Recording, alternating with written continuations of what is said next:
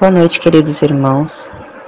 Estamos mais uma noite reunidos para realizarmos o estudo do Evangelho no lar, nos nossos lares.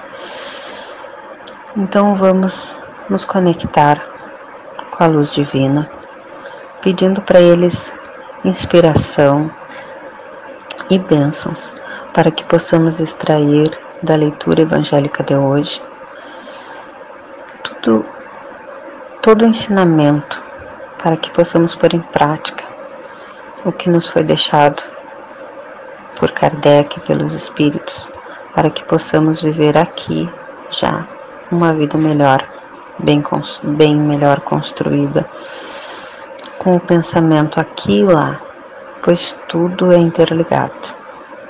Vamos pedir que os nossos mentores se façam presentes nos nossos lares, limpando todas as energias menos elevadas que possam existir, para que possamos ter uma noite de paz, de harmonia e de um estudo gratificante, que a gente possa sair dele mais leve, entendendo esse pedacinho uh, de ensinamento que faz parte do nosso todo, da nossa existência e que nos foi deixado porque é importante para que a gente possa seguir em frente, prestando atenção em todos os detalhes e possamos dar um passo à frente nessa existência.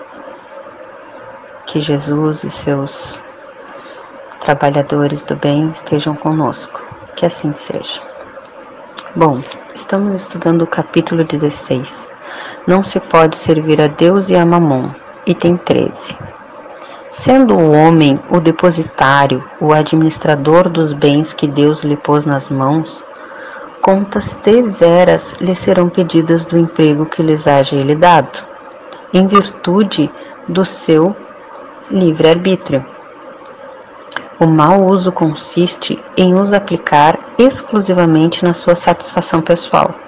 Bom é o uso, ao contrário, todas as vezes que deles resulta um bem qualquer para outro. O merecimento de cada um está na proporção do sacrifício que se impõe a si mesmo. A beneficência é apenas um modo de empregar-se a riqueza. Ela dá alívio à miséria presente, aplaca a fome, preserva do frio e proporciona abrigo ao que não tem.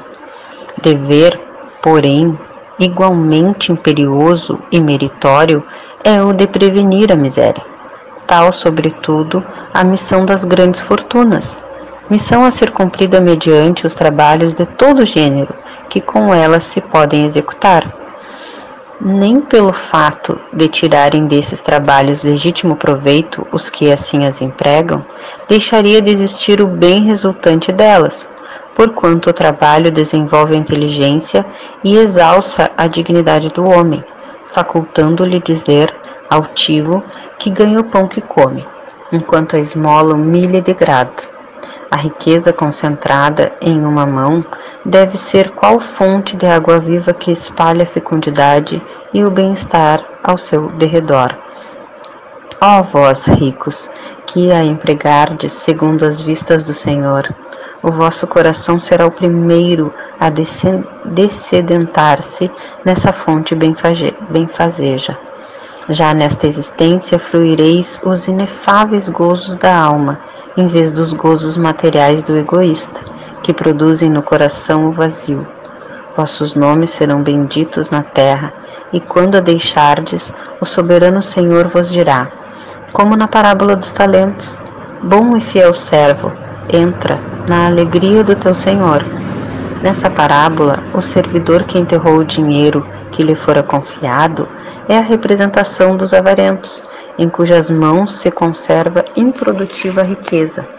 Se, entretanto, Jesus fala principalmente das esmolas, é que naquele tempo e no país em que ele vivia não se conheciam os trabalhos que as artes e as indústrias criariam depois e nas quais as riquezas podem ser aplicadas utilmente para o bem geral. A todos os que podem dar, pouco ou muito direi, pois Dai esmola quando for preciso, mas tanto quanto possível convertei-a em salário, a fim de que aquele que a receba não se envergonhe dela. Fennel. Esse trecho ele é bem bem esmiuçadinho, ele é bem fácil de entendimento, assim, ó. Uh, é que a gente tem uma ligação uh, de séculos com a questão da riqueza. E as crenças em relação ao dinheiro, porque se associou o dinheiro a coisa suja, se associou o dinheiro a quem um, tem e só quer para si. Então, assim, as pessoas ficam na dúvida. Às vezes até não prosperam porque ficam com aquela coisa.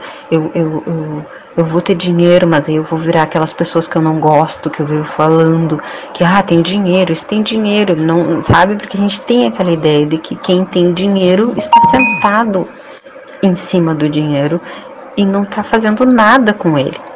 Mas o dinheiro não é ruim. O dinheiro é uma coisa boa.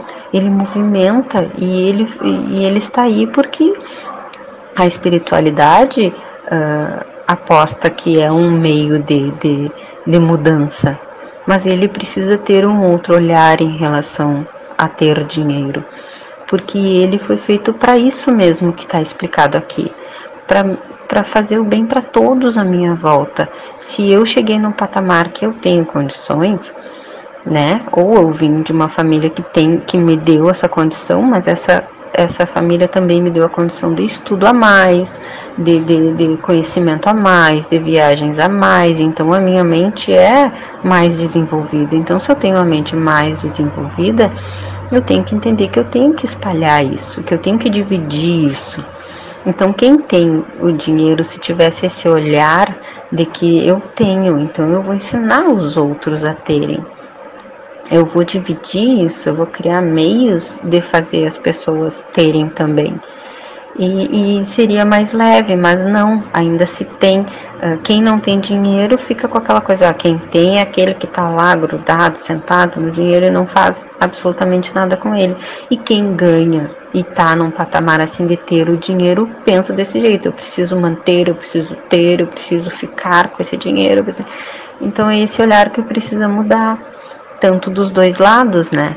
E eh, para não enxergar nenhum e nem outro de uma maneira hum, pejorativa, assim. E levar nosso pensamento a Deus, a Jesus, agradecendo, sempre agradecendo a essa doutrina maravilhosa, que é explicativa, que sempre nos mostra todos os detalhes para termos uma vida melhor uma vida digna, uma vida mais correta, uma vida que nos traz esse orgulho de estar no caminho. Temos muitos erros, sabemos, mas só de estarmos aqui, de estarmos estudando, de cada dia assimilar um pouquinho mais, uma coisinha diferente da outra para nos melhorarmos, nós já estamos no caminho. Podemos dar tropeços ainda, sim, sem dúvida, mas já estamos caminhando e isso é muito. E que amanhã, no novo dia, nós estejamos empolgados com viver, certos de que somos abençoados, amparados. E é isso, irmãos. Uma boa noite a todos. Que assim seja.